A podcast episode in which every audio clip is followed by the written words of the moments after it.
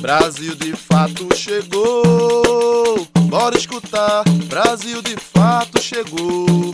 Um programa popular, Brasil de fato chegou. Bora escutar, Brasil de fato chegou. Um programa popular, pra quem é trabalhadora, pra quem é trabalhador, ele traz informação, não é manipulador. Pra quem é trabalhadora, quem é trabalhador, ele traz informação, não é manipulador. Olá, você está ouvindo o programa Brasil de Fato Bahia. Eu sou Gabriela Morim. Na próxima hora trago para você notícias em uma versão popular da Bahia, do Brasil e do mundo.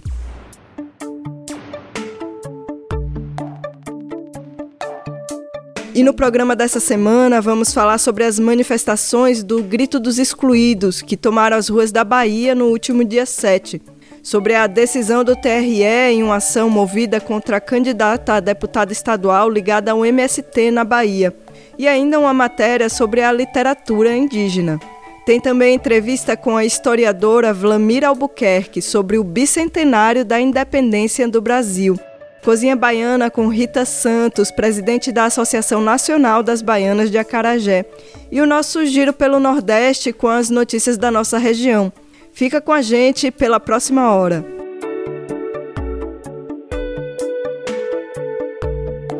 O 7 de setembro foi marcado em todo o país por manifestações de movimentos populares no 28º Grito dos Excluídos, após dois anos sem sair às ruas devido à necessidade de distanciamento social. O lema desse ano foi Brasil, 200 anos de independência para quem?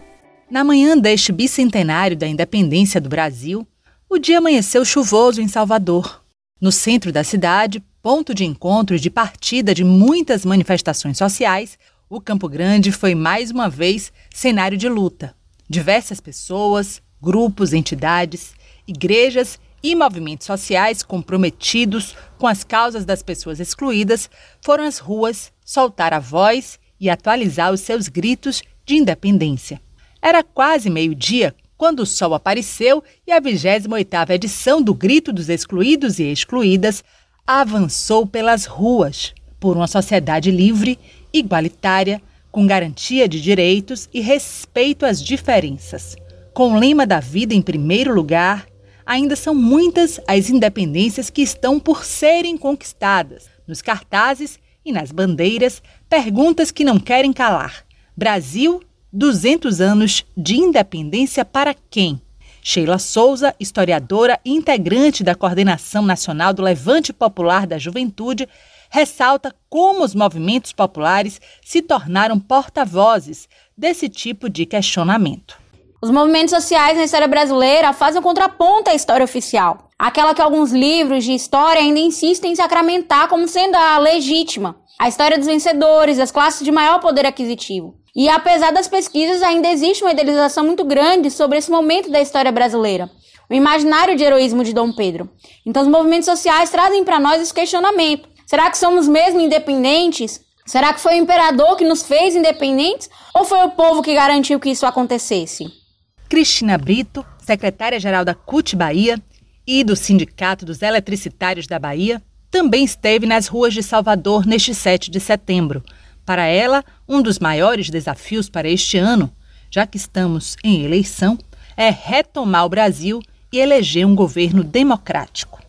Um dos maiores desafios para esse ano, já que estamos em eleição, é retomar o Brasil, fazer com que elejamos um governo democrático em que é, consiga retomar as empresas públicas para garantir soberania, recursos e junto a essa nova mudança, no Brasil a gente consiga tirar os 36 milhões de pessoas pobres da miséria, retomar um emprego com mais dignidade e fazer as reformas necessárias é, para construirmos juntos autonomia e dar esperança, acima de tudo, às pessoas. Em meio a esses desafios postos pela CUT, está também a afirmação da democracia e a luta pela derrota do fascismo no Brasil, a Caritas Brasileira Regional, Caritas Nordeste 3, que participa do movimento em diversas cidades do interior, também vai às ruas da capital baiana. A democracia é o alicerce da nossa existência, sobretudo aqui no Brasil. A democracia, ela traz dignidade ao seu povo. E estamos vivendo um momento muito difícil, onde o fascismo, né, depois do golpe de 2016, e sobretudo nesse governo genocida, tem se apoderado do nosso país declara Jardel Nascimento, assessor e integrante da colegiada na Caritas Nordeste 3, que se uniu à multidão para pedir pelo fim das violências, sobretudo contra mulheres e crianças. Alinhado com o Papa Francisco e em concordância com a Sexta Semana Social Brasileira, que convoca os três T's terra, teto e trabalho, Jardel reforça que democracia e direitos precisam caminhar lado a lado. Porque é necessário estancar a sangria do aumento das violências que se apoderou no Brasil. Desde o começo do mês, diversas cidades do interior do estado realizam atividades em torno do grito, como Paulo Afonso, Riachão do Jacuípe e Jacobina. Em Jacobina, inclusive, dezenas de pessoas foram às ruas na última terça-feira, dia 6, na marcha pela soberania alimentar e abastecimento popular. Já na quarta-feira, dia 7, houve manifestações em Campo Formoso, Senhor do Bonfim e Vitória da Conquista. Em Feira de Santana, mesmo com tempo instável, movimentos populares, sindicatos, estudantes, pastorais sociais e dezenas de trabalhadores percorreram a Avenida Presidente Dutra, onde também foi realizado o desfile cívico do 7 de setembro. Com gritos de fora Bolsonaro, os manifestantes denunciaram a carestia e a perda de direitos vivida no último período. Essa é a 28ª edição do Grito dos Excluídos e Excluídas, manifestação que ao longo dos anos entrou para o calendário de lutas de diversos setores da sociedade. A proposta inicial da ação surgiu em 1994, a partir do processo da Segunda Semana Social Brasileira, organizada pela Conferência Nacional dos Bispos do Brasil, a CNBB. O grito chegou de fato às ruas no ano seguinte, em 7 de setembro de 1995, ecoando em 170 localidades o lema: A vida em primeiro lugar. Desde então, o grito dos excluídos e excluídas se tornou não apenas um dia de luta, mas um processo de construção que envolve uma ampla articulação de organizações e entidades. Sheila explica que as experiências de organização do grito expressam a necessidade de um trabalho de base, cotidiano, que busca um horizonte de justiça e igualdade. Nesse ponto, os movimentos sociais nos ensinam que é necessário buscar isso de forma cotidiana e ir construindo todo dia um pouquinho essa independência, com muita luta e sem arredar o pé da rua como é no Grito dos Excluídos, que é algo que já virou tradição para os movimentos sociais e que faz aparecer esse contraponto da nossa história, essa história não dita ou essa história que tentam apagar o tempo todo. De Salvador para o Brasil de Fato Bahia, Vânia Dias. Entrevista Brasil de Fato.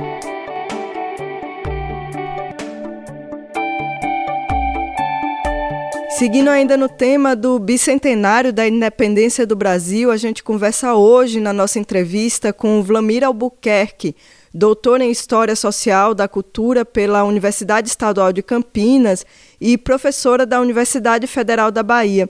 A repórter Vânia Dias conversou com ela sobre como é contada essa história e as disputas de narrativa que a envolvem. A história é viva e passa por uma grande batalha de narrativas. Uma batalha sobre como os fatos são vistos, percebidos, registrados e contados ao longo do tempo. Toda efeméride, todo fato importante ocorrido em determinada data, se repete e se conclama para nos fazer pensar. Por isso, no bicentenário da independência do Brasil, neste 7 de setembro de 2022, o Brasil de Fato Bahia pensa essa data tão simbólica para o povo brasileiro a partir do olhar e do ponto de vista da historiadora Vlamira Albuquerque, doutora em História Social da Cultura pela Universidade Estadual de Campinas e professora adjunta da Universidade Federal da Bahia, UFBA. O que de fato significa a independência do Brasil? Bom, eu pergunto isso, professora, porque, embora o grito de independência tenha se dado em 7 de setembro de 1822, o Brasil manteve várias das instituições do período anterior. A independência não foi propriamente uma ruptura radical com o passado. Se não desvinculamos totalmente os nossos laços coloniais com Portugal, de que conceito de independência estamos falando? É, a gente sempre precisa pensar nesses processos de mudança como processos que são que têm continuidades e têm rupturas, né? Como a gente costuma falar uh, na história. Então, foi um momento muito importante, é um momento de fundação do Brasil independente, mas isso não quer dizer que todas as formas, as instituições portuguesas foram deixadas para trás. É, como você mesma diz, a língua foi mantida, a, o corpo jurídico, né, um conjunto de normas e leis foi mantido, e principalmente a instituição que funda, né, que organiza a estrutura política social do Brasil naquela época, é, foi mantida, que foi a escravidão. Então, esse talvez seja uma das questões mais importantes para a gente pensar né, o que significou de rompimento e o que significou de continuidade com o processo de independência, a escravidão. Por falar em escravidão, qual o impacto da independência brasileira para as pessoas escravizadas? O que a independência significou para as populações negras e indígenas do Brasil? Todo o processo de luta pela emancipação política do Brasil, né, pela independência, ele significou também uma forma dessas populações, é, tanto as, as, escravizadas quanto as populações nascidas livres, né, negras nascidas livres e alforriadas, de se colocarem uh, dentro de um plano nacional, de se de construir um projeto ou projetos, né, no plural, uh, sobre o que, que seria o Brasil que se desejava, o Brasil que se pretendia construir. Porque o processo de independência mobiliza uh, duas questões muito importantes. A primeira delas é o que, que é liberdade. E o que, que é liberdade para populações escravizadas uh, poderia significar alforria. A, a liberdade para populações negras, nascidas livres, ou que já tinham conquistado a sua alforria, poderia significar participação política, poderia significar a possibilidade de ascensão social, possibilidades de é, exercer cargos públicos. Então, o que a gente vê é que todo esse processo de emancipação acabou fazendo com que ficasse mais evidente quais eram os projetos né, que estavam sendo colocadas em pauta. Uma outra questão que vai ser mobilizada, uma questão óbvia que está sendo mobilizada no processo de independência, é o próprio sentido do que é nação. O que, é que a gente está definindo como nação? É, então, essa também é uma questão muito importante para aquelas populações escravizadas que vinham de outras nações, assim como para as populações negras nascidas no Brasil, que estão ali naquele momento é, pensando de que maneira eles fazem parte dessa comunidade nacional. Qual o papel da Bahia nesse enfrentamento da independência? A Bahia teve um papel muito importante na consolidação desse processo de independência que não se não foi finalizado no 7 de setembro, né? As lutas que ocorreram na Bahia só vão só vão ser é, concluídas em 23, um ano depois, quase um ano depois do processo de independência, e isso mostra como ah, havia uma centralidade, havia uma atenção muito grande do que poderia acontecer com a presença dessas tropas portuguesas na Baía de Todos os Santos. Então era estratégico para essas tropas portuguesas controlar o porto né, de Salvador e garantir assim algum tipo de soberania ainda né, para o Império Português. Então as lutas que aconteceram na Bahia foram muito, muito, muito importantes e o fato de elas terem sido tão importantes é que vai fazer com que se crie né, todo um calendário patriótico, né, cívico popular, é, que até hoje leva muita gente, né, leva milhares de pessoas às ruas no 2 de julho.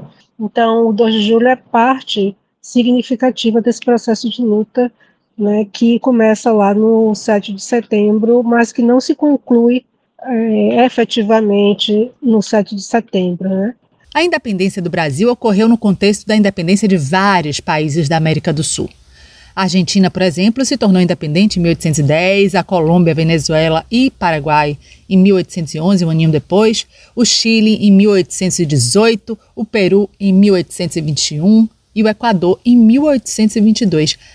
Bom, eu fiquei curiosa, né? O fato desses movimentos separatistas terem ocorrido no mesmo intervalo de tempo é mera coincidência?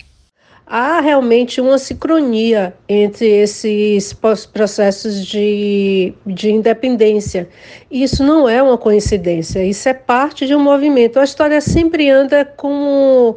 Uh, de uma maneira sincrônica, né? É como se a gente pensasse sempre numa, num objeto em que está em movimento, mas ao mesmo tempo está procurando se encaixar, está tentando os encaixes, né? Então não dá para imaginar que é uma coincidência o fato da Argentina, Chile, é, Bolívia, tantos outros países da América Espanhola estarem num processo de independência é, próximos e que o Brasil tenha chegado também nesse movimento. Né? O Brasil se torna independente de Portugal em 1822, 1823, e isso com certeza tem a ver com as ideias liberais que estavam circulando com a própria mudança é, econômica que estava acontecendo na Europa, né, as disputas entre Portugal e Espanha, o predomínio da Inglaterra, enfim, é uma história bem é, complexa essa, mas a gente tem que pensar que quando a gente está falando sobre a independência do Brasil, isso está posto no outro quadro mais geral, que é o processo de independência das Américas. Se ainda hoje Brasil e Portugal fossem um só país, dá para imaginar que país nós teríamos? Seríamos hoje parte da União Europeia, o caso da Guiana Francesa, por exemplo, né? A nossa moeda seria o euro, a gente compartilharia aí com Portugal indicadores sociais melhores. Estou provocando aí essa imaginação.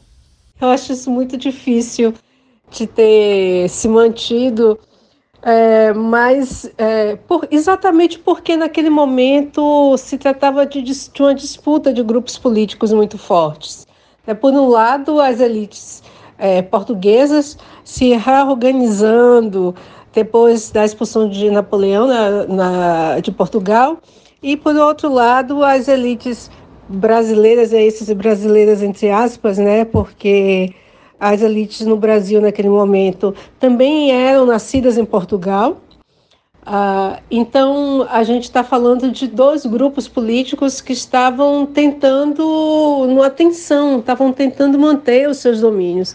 Então, acho muito pouco provável. Mas não deixa de ser interessante imaginar o que é que seria, o que é que aconteceria se o Brasil ainda hoje fosse é, colônia portuguesa. Ah, eu acho que teríamos com certeza um, um, um momento muito delicado, estaríamos passando por várias crises ao longo desses 200 anos, crises ainda mais profundas porque seria impossível manter o, o controle, né, fazer com que Portugal mantivesse o seu controle sobre um país tão pujante, né, um país que tem tantas possibilidades e tem uma estrutura social tão particular como o Brasil. Eu acho que seria impossível. Muitas regiões do mundo ainda lutam por independência. A Catalunha, por exemplo, quer se separar da Espanha, o Tibete da China e por aí vai. Qual é a importância de um país ser independente e quais são os limites desejáveis disso? Eu acho que hoje, quando a gente olha para esses processos de independência, para essas, essas lutas separatistas que estão acontecendo na Europa, uh, a gente tem que pensar que não se trata é, de um, do mesmo processo que aconteceu no começo do século XIX, século XVIII, século XIX nas, na, na, nas Américas. A gente está falando hoje sobre outras formas de definir o que, que é uma nação, outras formas de definir o que, que é liberdade. Então, se a gente colocasse isso numa escala global, é, eles se comunicam, né? Se a gente imaginar que todas as ideias sobre independência, nacional, sobre liberdade das nações, sobre os interesses comerciais, os interesses políticos dos países. Eles estão sempre afinados a desde o século XVII, desde o século XVIII, ok, mas é, para a gente pensar hoje o que é está acontecendo na Espanha, o que, é que acontece na China, a, a gente precisa entender né, em Taiwan, a gente precisa entender que estamos em um outro momento da história eh, mundial, em que a própria definição do que são as fronteiras de um país e do que é que define liberdade para um país são dados em outros termos. Como parte das comemorações dos 200 anos da independência, o coração de Dom Pedro I está no Brasil para uma exposição no Palácio do Itamaraty, em Brasília. Esta é a primeira vez que o coração de Dom Pedro deixou Portugal. O que você acha desse acontecimento? Faz sentido celebrar o Brasil que nos tornamos? Olha, essa vinda do coração de Dom Pedro uh, para o Brasil como parte das comemorações dos 200 anos, eu acho que é um dos episódios mais bizarros que a gente já viu uh, na história da humanidade.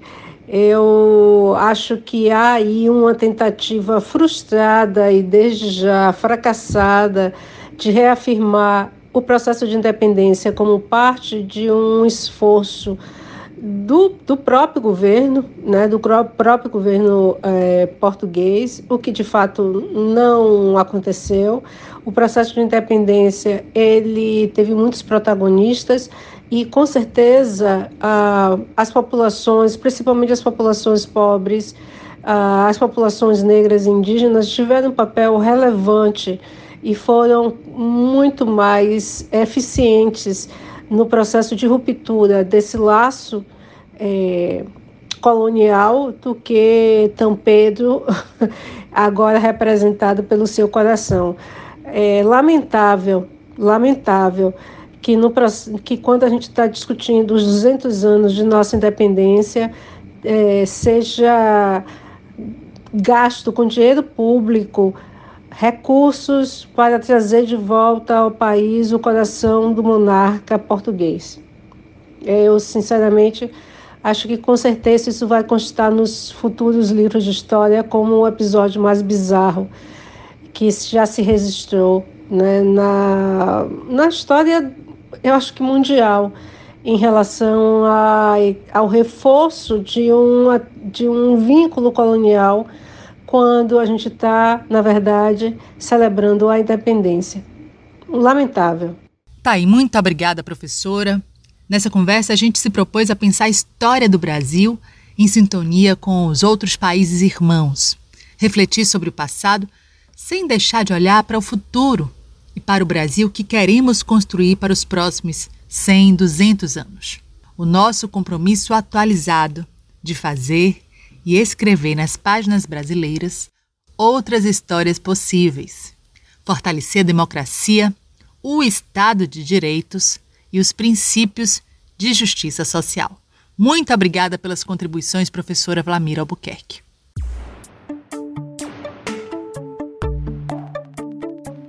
Tribunal Regional Eleitoral da Bahia negou representação movida contra a candidatura a deputada estadual de Lucinha do MST, do Partido dos Trabalhadores. A ação, movida pelo candidato a governador ACM Neto, do União Brasil, contestava justamente o uso da sigla MST na campanha da candidata. Nesta segunda-feira, 5 de setembro, o Tribunal Regional Eleitoral da Bahia rejeitou representação movida por ACM Neto, candidato do União Brasil, contra a candidata a deputada estadual Lucinha do MST, pelo Partido dos Trabalhadores, em pedido que contestava o uso da sigla do Movimento dos Trabalhadores Rurais Sem Terra, o MST, na campanha da candidata. Em vídeo divulgado nas redes sociais, Lucinha reagiu ao pedido do ex-prefeito de Salvador quando ele faz essa representação contra a candidatura do MST, não é contra a Lucinha do MST, é contra o povo pobre, é contra as mulheres, é contra a juventude, é a nossa movimentação de construção de uma outra sociedade possível que tenha inclusão social do povo pobre, da classe trabalhadora. Em nota, o MST também se manifestou contra o pedido de ACM Neto. Abre aspas. Nós, MST, repudiamos o ataque à perseguição política por parte do ex-prefeito de Salvador ao movimento e à candidatura de Lucinha. Lucinha, atual secretária nacional de Movimentos Populares do Partido dos Trabalhadores, tem uma luta histórica entrelaçada com o movimento sem terra, fazendo parte da sua fundação na Bahia. Fecha aspas. O movimento ainda questiona o processo de criminalização dos movimentos sociais e a violência de gênero. Abre aspas. A gravidade dessa ação incide em duas perspectivas. A criminalização do movimento sem terra, que luta pelo direito à terra, em defesa da agricultura familiar, da agroecologia e uma vida digna para todos. A outra perspectiva é da violência de gênero e política, ainda mais acentuada neste período eleitoral, encontrando novas formas de atacar mulheres que ousam ocupar os espaços de poder e decisão. O caminho encontrado pelo candidato da direita é a judicialização da política, tentando silenciar uma mulher negra, mãe, feminista e agricultora. Fecha aspas. Entramos em contato com a equipe de ACM Neto, mas até o fechamento desta matéria não tivemos retorno sobre a questão. De Feira de Santana para o Brasil de Fato Bahia, Lorena Carneiro.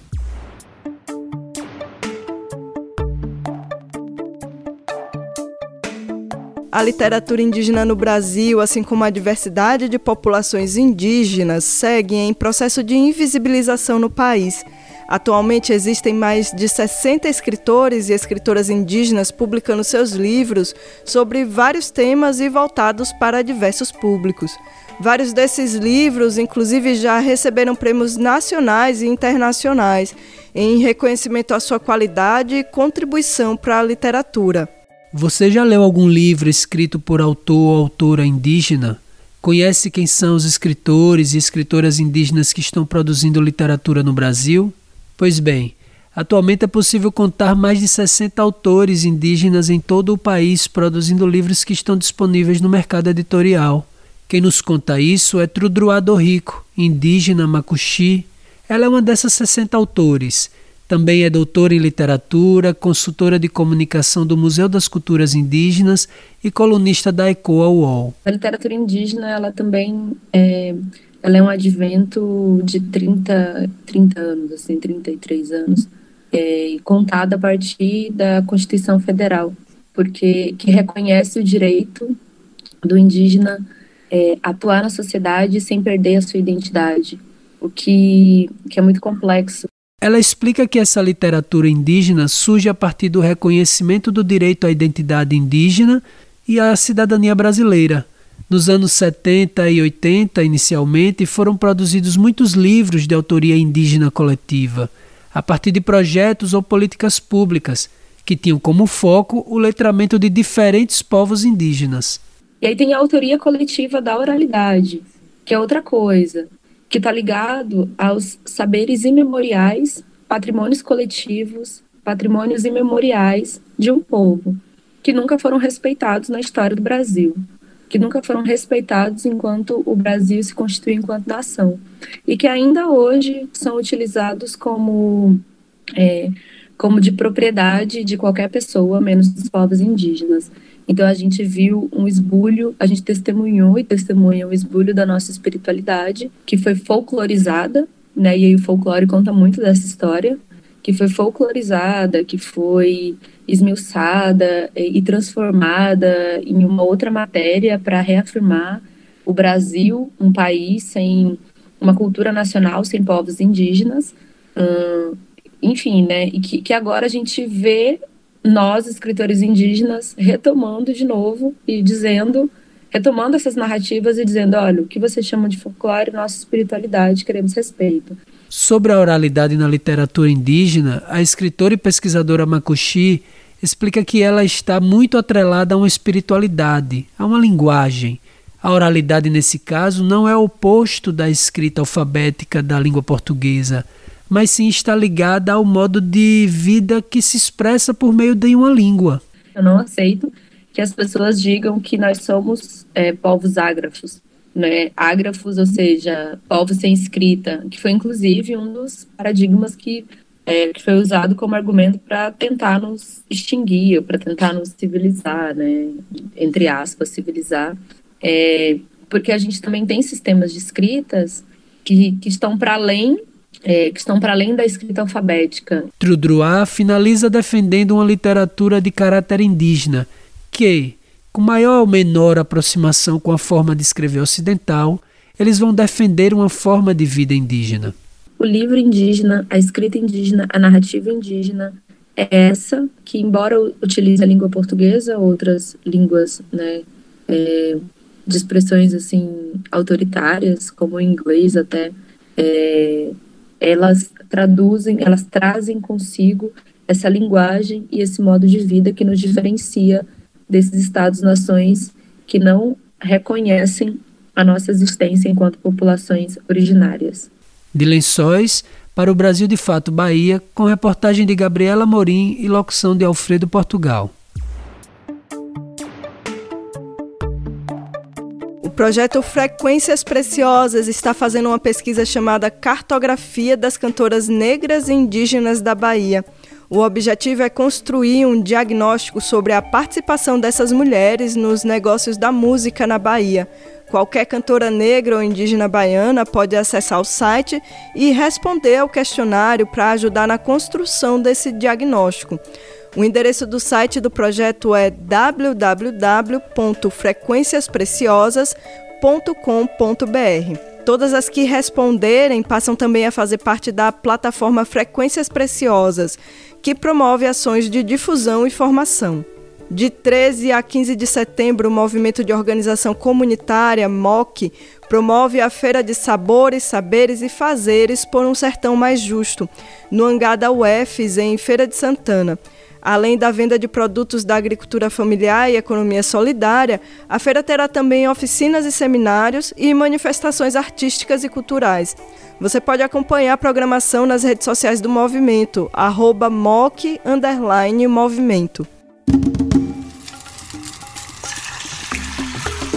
Cozinha Baiana. No tabuleiro da Baiana não tem só a carajé e a bará. E no Cozinha Baiana de hoje a gente traz a receita e a história de um quitute doce tradicional desses tabuleiros, o bolinho de estudante. Quem nos conta essa história e essa receita é Rita Santos, baiana de Acarajé e presidente da Associação Nacional das Baianas de Acarajé. Hoje nós vamos falar sobre as delícias gastronômicas da Bahia, o bolinho de estudante. Bom, bolinho de estudante é um doce feito de massa de tapioca frito, coco, açúcar, canela, Reza a lenda que o bolinho deve ser comido ainda quente, pois a massa é mais saborosa assim. O açúcar misturado à canela forma uma casquinha, deixando o bolinho crocante por fora e macio por dentro. É um suspiro a cada mordida. Ele é, é sobremesa nas casas para o lanche da tarde. Também fica uma delícia acompanhado de um bom café. Muitos restaurantes e docerias servem este alimento. Mesmo assim, o local mais tradicional é mesmo o tabuleiro da Baiana do Acarajé. As baianas de Acarajé são memórias histórica e afetiva da Bahia. É a origem do bolinho, o livro Cozinhando História, Receitas, Histórias e Mitos de Pratos Afros Brasileiros, escrito por Josmara e Marlene Jesus da Costa e Nancy Souza, mais conhecida como Dona Cici, Conta que no século XVIII, as negras quituteiras, escravas de ganho e negras forras percorriam ruas de Salvador vendendo bolos, sequilhos, doces de frutas secas, bolinho de goma, confeitos, arroz doce, pão de ló, queimados, cocada e diversas outras guloseimas. Segundo a autora, é, os doces eram preparados em casas e vendidos nas ruas, em tabuleiros de madeiras forrado com folha de bananeira, com toalhas e panos tão alvos quanto coco, e toalhas de papel rendado. Algumas doceiras tinham pontos fixos, mas outras andavam pelas ruas e com seus tabuleiros na cabeça, apregoando suas delícias. Mais tarde, no século XX, as baianas de tabuleiro estabeleceram seus pontos às portas dos colégios, onde suas guloseimas faziam sucesso. E entre a criançada, e um dos doces preferidos era o bolinho de tapioca com coco ralado, que eram assado na hora, e, e os meninos e meninas comiam ainda quentinho. Assim, segundo o livro, este bolinho ficou conhecido como bolinho de estudante. É, agora eu vou passar aqui uma receita do bolinho de estudante e dizer que a partir de um determinado tempo, o bolinho passou a ser frito no óleo, não mais assado. Nós temos hoje ainda no Rio de Janeiro, as baianas ainda vendem o bolinho de estudante assado, Aqui no nosso estado é que ele é frito no óleo. Então vamos à receita: duas xícaras de chá de tapioca, meia xícara de chá de açúcar, uma xícara de chá de coco ralado, duas xícaras de chá de leite quente, duas xícaras de chá de leite de coco, uma pitada de sal e canela em pó. Então, a gente coloca tudo isso, né, numa bacia, menos a canela em pó, deixa ficar por 30 minutos e depois formamos os bolinhos. Passamos de volta na tapioca seca fritamos e depois passamos na canela em pó com um pouquinho de açúcar e tomamos com um café bem quentinho. Essa é a receita do bolinho de estudante. Nosso giro pelas notícias do Nordeste dessa semana traz as informações sobre as eleições na nossa região. E a gente começa pela Paraíba, onde as candidaturas coletivas trazem representatividade e participação popular para as legislaturas. No Ceará tem a última pesquisa de intenção de votos. E ainda o MST lança quatro candidaturas no Nordeste com o objetivo de renovar políticas de combate à fome. Você está ouvindo o quadro Nordeste em 20 Minutos.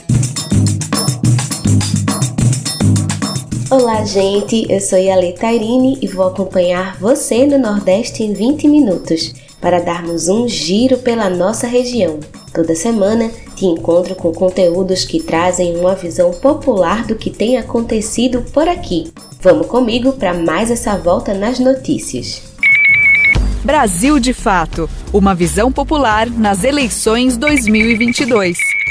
Segundo pesquisa do Observatório das Eleições 2022, em 10 anos, o número de candidaturas coletivas subiu de 3 para 213. Ainda segundo a pesquisa, o Nordeste é a região com a maior quantidade de candidaturas coletivas, com 37% do total. Na Paraíba, três candidaturas coletivas se destacam pela representatividade e pelas pautas políticas levantadas. O Brasil de Fato Paraíba conversou com algumas delas. Vamos conferir. Desde as eleições de 2012, as disputas eleitorais no Brasil passaram a contar com um novo tipo de candidaturas, as candidaturas coletivas. Embora ainda não estejam regulamentadas pela legislação eleitoral, com o passar dos anos, as candidaturas coletivas têm despontado em todo o país como uma possibilidade de transformar a política institucional a partir de novas formas de organização e participação popular. Em 10 anos, o número de candidaturas coletivas ao legislativo saltou de 3 em 2012 para 213 em 2022, conforme aponta o Observatório das Eleições 2022. De acordo com o levantamento do observatório, neste ano, a maior parte das candidaturas vem de partidos de centro-esquerda e apresentam mais mulheres e pessoas autodeclaradas pretas do que a média nacional. Ainda segundo a pesquisa, o Nordeste é a região com maior quantidade de candidaturas coletivas, com 37% do total. Para entender mais sobre o cenário na Paraíba, o Brasil de Fato conversou com representantes de três candidaturas coletivas: a coletiva Nossa Voz, do PT, Poder Delas, do Unidade Popular, e a Nós a Mudança, do PSOL. Além do fato de serem compostas por mais de uma pessoa, as candidaturas coletivas na Paraíba também são marcadas pelo protagonismo das mulheres. As chapas Nossa Voz e Poder Delas, por exemplo, são formadas exclusivamente por lideranças femininas, enquanto a É Nós a Mudança é composta por uma mulher e um homem trans. Segundo Heloísa de Souza, da coletiva Nossa Voz, as eleitoras e eleitores paraibanos enxergam na candidatura coletiva a renovação e potência de mulheres que estão na luta não só pela política representativa, mas principalmente pela melhoria das condições de vida do povo brasileiro. A gente está atualmente com a candidatura coletiva só de mulheres, mulheres do povo indígena, professora, que compõe o movimento é, de catadores e catadoras, é, mulheres feministas. Então a gente está com essa configuração diversa justamente é, como uma forma de que o povo, né, esse povo que é diverso, o povo brasileiro, possa estar na cena política, apresentando suas pautas, reivindicando é, suas necessidades, né, e fazendo do Brasil o que ele deve ser, do povo brasileiro, e da política o que ela deveria ser, do povo brasileiro. No mesmo sentido, Josi Barbosa, da chapa É Nós a Mudança, destaca que, além da questão de gênero, o protagonismo de pessoas negras foi prioridade no processo de construção da candidatura. O processo da composição da candidatura se deu a partir da decisão do PSOL Paraíba em formar uma chapa coletiva de negras e negros e isso foi colocado como prioridade para o partido essa chapa coletiva. O critério para a formação dessa chapa foram os seguintes: serem pessoas negras que lutam contra a homofobia, LGBTfobia, contra o machismo e ter mulher na chapa, né? Que seja pelo menos 50% da chapa fosse mulher. Embora todas as chapas apontem a boa recepção por parte do eleitorado durante o início da campanha, por trazerem consigo a proposta de renovação da política, as candidaturas coletivas na Paraíba também têm se deparado com uma série de obstáculos e desafios. A falta de recursos financeiros e a violência política são alguns deles. De acordo com Vitória O'Hara, representante da Poder Delas, ela e suas companheiras de chapa têm enfrentado episódios de violência política, sobretudo devido ao que elas chamam de fascistização da política. Nesse processo todo de movimentações que a gente tem feito, a gente sofre várias questões, sejam elas a violência política, né, que é muito forte, principalmente no momento que a gente tem visto de fascistização é, de uma política aí que esse presidente vem colocando em cima da gente e vem incitando o ódio nas pessoas, né? Então, muitas vezes, quando a gente está na rua, vem algum bolsonarista, alguém que comunga com essas ideias, é, e nos xingam, falam algumas questões assim. Mas o que é muito importante é que a gente vê a reação das outras pessoas. A maioria das pessoas não acham nada legal essas atitudes. E aí acabam, de certa forma, defendendo o nosso lado. Sobre o funcionamento das candidaturas coletivas e possíveis mandatos, no caso de se elegerem, Heloísa de Souza explica que a nossa voz conta com um conselho político amplo e plural, que define a linha política e os passos da candidatura. Tudo o que a gente decide, todas as propostas, é, os passos, tudo é, é, vem do consenso das candidatas, né? Das candidatas que não representam a si mesmas, mas representam movimentos populares, né? Então, é a síntese, né? Cada uma de nós é a síntese né, da, do que está sendo debatido, do que pensam esses movimentos. A participação popular também é considerada o ponto forte da chapa Poder delas, conforme explica Vitória O'Hara. Pessoas como a gente não só podem, como devem ocupar esses espaços. Então, para além de chamar as pessoas para votar no dia 2 de outubro, a gente tem chamado as pessoas para construir junto e é o que tem dado muito certo. Felipe Cabral, para o Brasil de Fato Paraíba.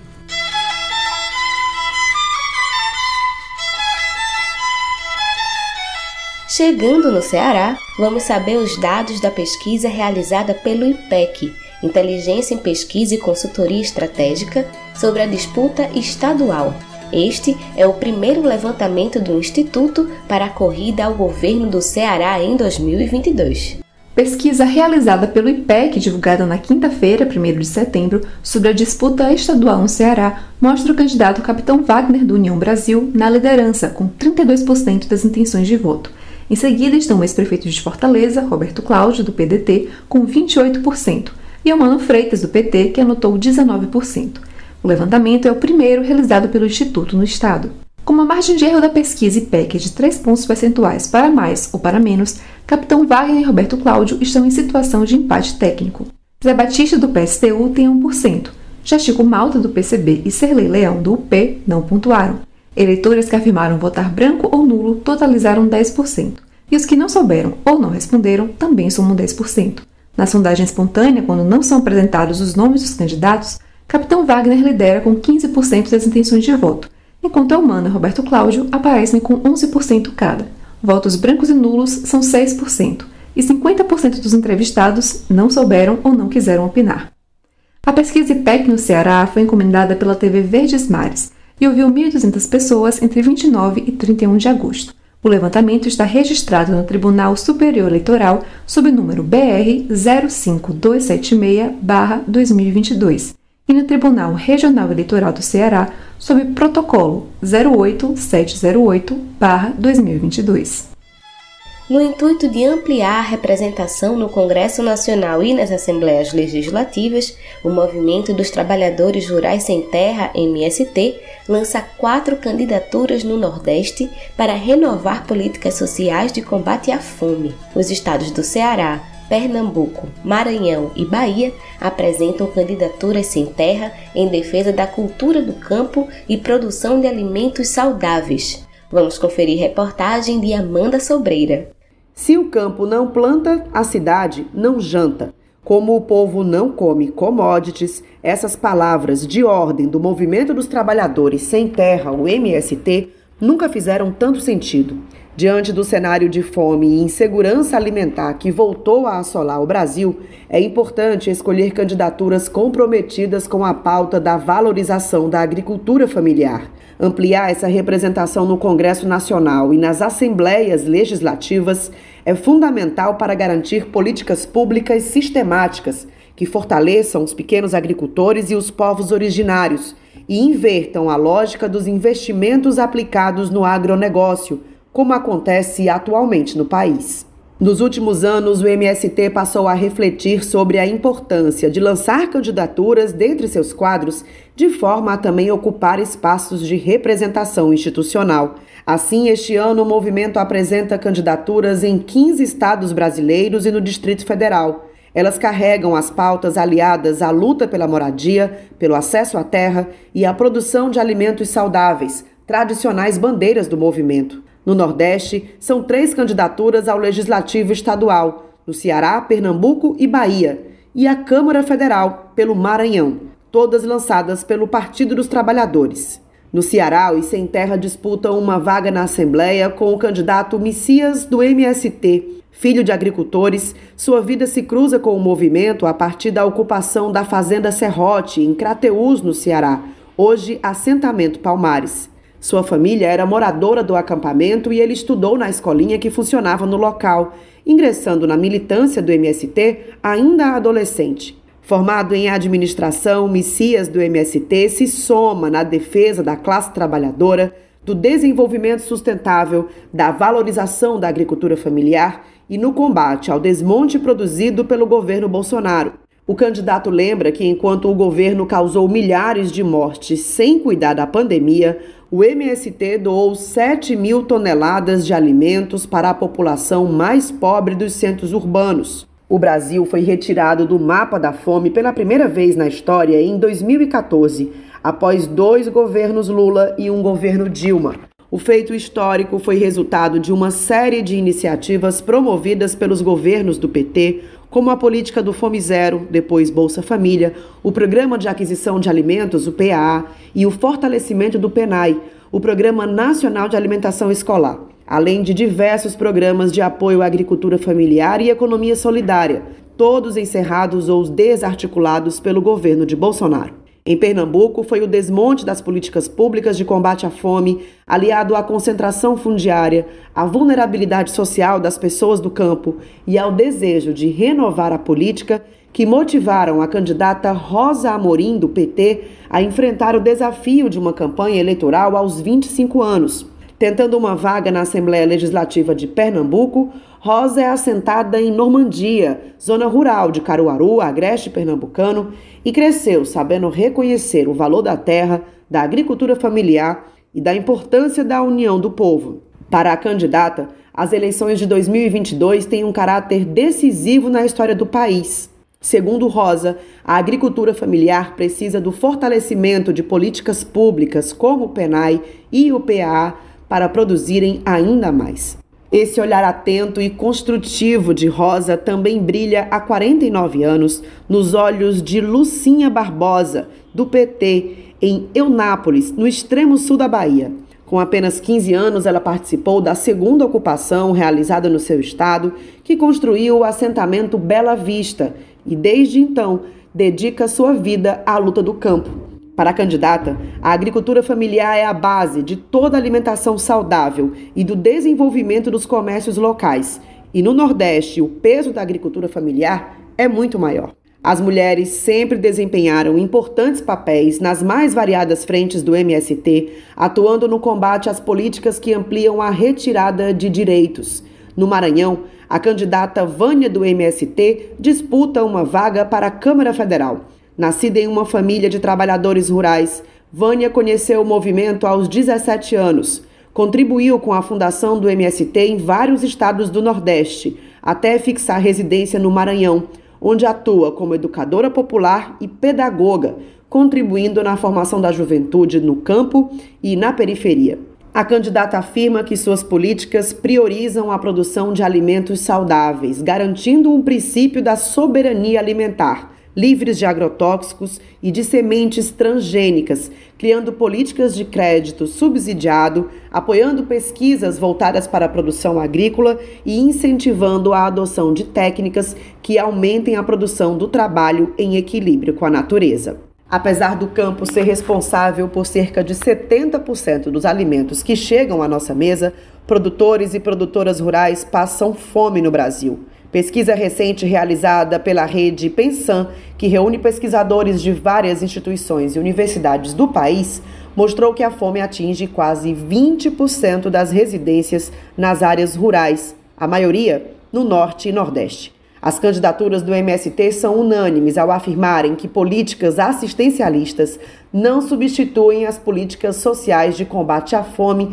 desmontadas no governo Bolsonaro. Elas defendem que é preciso atuar no campo e na cidade, na zona rural e nas periferias, para recuperar a renda da população e acabar com a pobreza com ações integradas na saúde, na educação e em todas as outras áreas. Brasil de Fato Uma visão popular nas eleições 2022. Acompanhe a cobertura completa no site brasildefato.com.br. Você conhece a campanha Meu Voto Vale Muito? É uma iniciativa que se propõe a estimular as mulheres a exercerem seu direito ao voto. Muito legal, né? Quem conversa com Júlia Vasconcelos no Vozes Populares de hoje é Cristina Lima, secretária executiva da Universidade Livre Feminista. Vamos conferir.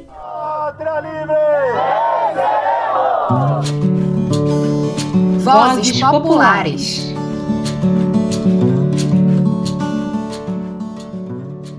As mulheres podem decidir as eleições de 2022. Isso porque 53% da população votante é de mulheres. Para que possamos visualizar melhor, em um universo de 150 milhões de eleitores, as mulheres são 8,5 milhões de eleitoras a mais do que os homens. Ou seja, escolher fazer parte dessa tomada de decisão pode ser um ponto fundamental para a garantia de direitos das mulheres. Quem afirma isso são as mulheres engajadas na campanha Meu Voto Vale Muito, que vamos conhecer hoje. Eu sou Júlia Vasconcelos e essa é mais uma edição do Vozes Populares. Lançada em 9 de agosto, a campanha Meu Voto Vale Muito tem sido puxada pelo Centro Feminista de Estudos e Assessoria, o CEFEMIA, e pela Rede de Desenvolvimento Humano, o REDEP. Em articulação com outras 17 organizações feministas com atuação em diversas regiões do país, a iniciativa tem como ideia central somar esforços e estimular que mais mulheres votem. Mas não basta apenas votar, é necessário que seja um voto consciente. Cristina Lima é uma mulher negra, feminista, jornalista e secretária executiva da Universidade Livre Feminista, uma das muitas articulações que apoia a campanha. Ela traz uma reflexão sobre como as mulheres devem escolher suas candidaturas. Não basta só votar em mulher, né? É preciso que o voto seja em mulheres e, e projetos que sejam comprometidos com a defesa de direitos humanos, com a defesa de enfrentamento das desigualdades sociais, né, principalmente com grupos historicamente negligenciados e criminalizados, como a população negra, como a, os povos indígenas, a população LGBTQIAP+, e tantos outros que a gente tem presenciado historicamente violações crescentes de, de direitos humanos, principalmente nos últimos governos e no atual governo, né, que se especializa cada dia mais em estar tá violando direitos desses grupos e em estar tá violando os direitos das mulheres, isso representado na figura desse presidente que a gente tem aí. Uma das estratégias da campanha foi a criação de uma persona que simboliza as mulheres brasileiras. É a Esperança Garra da Silva, uma mulher negra com mais de 30 anos, gorda e trabalhadora doméstica. Esperança defende que todas as pessoas tenham acesso a um trabalho digno e seus direitos garantidos. Essa persona representa milhares de mulheres, mas que pouco se veem representadas por terem um perfil que foge da norma. O objetivo é conversar com as mulheres sobre o que afeta suas vidas e a vida da população em geral. Isso tem sido feito através das redes sociais e da presença na mídia. Cristina aponta uma luta prioritária para as mulheres no atual contexto em que vivemos uma luta importante e histórica do movimento feminista, do movimento de mulheres negras, enfim, para as mulheres, é a questão da saúde integral para meninas e mulheres, inclusive nos casos de violência sexual, né? O governo Bolsonaro ele mudou a forma de atendimento às vítimas de violência sexual e abuso sexual, e isso tem dificultado muito o acesso dessas meninas e mulheres aos serviços de acolhimento e de aborto legal. Né? A gente tem diversos casos que vieram à mídia, na internet também, sobre meninas que foram cerceadas, abusadas sexualmente, que engravidaram, que foram cerceadas no acesso a esse direito do aborto legal, por exemplo. Né? Então, é, esses, esses, essas interdições têm crescido cada vez mais e nós, mulheres, precisamos ter isso como uma pauta prioritária, pensando em projetos e candidaturas. Né? Além da defesa por uma saúde integral para meninas e mulheres, um outro ponto prioritário e que Cristina toca é o do combate à fome. Ela afirma que é urgente pensar em candidaturas que se propõem a enfrentar esse problema que afeta toda a população, mas especialmente mulheres negras. O material produzido pela campanha tem sido publicado nas redes das articulações feministas envolvidas nela. Para acompanhar, você pode buscar por Ser Fêmea Feminista nas principais redes sociais ou acessar a versão escrita desse programa www.brasildefatope.com.br.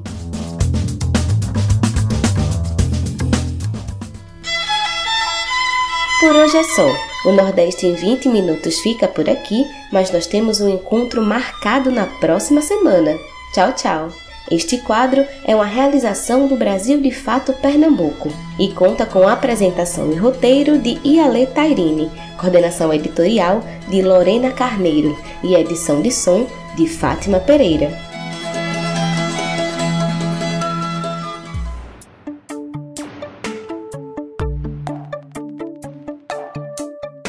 Por hoje ficamos por aqui. Se você quiser entrar em contato conosco, enviar suas sugestões, manda uma mensagem para o WhatsApp 75 99843 9485.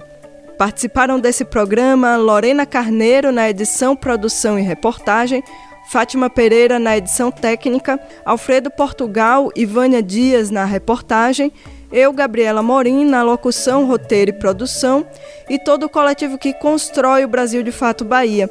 Nós ficamos por aqui, boa semana e até o próximo domingo.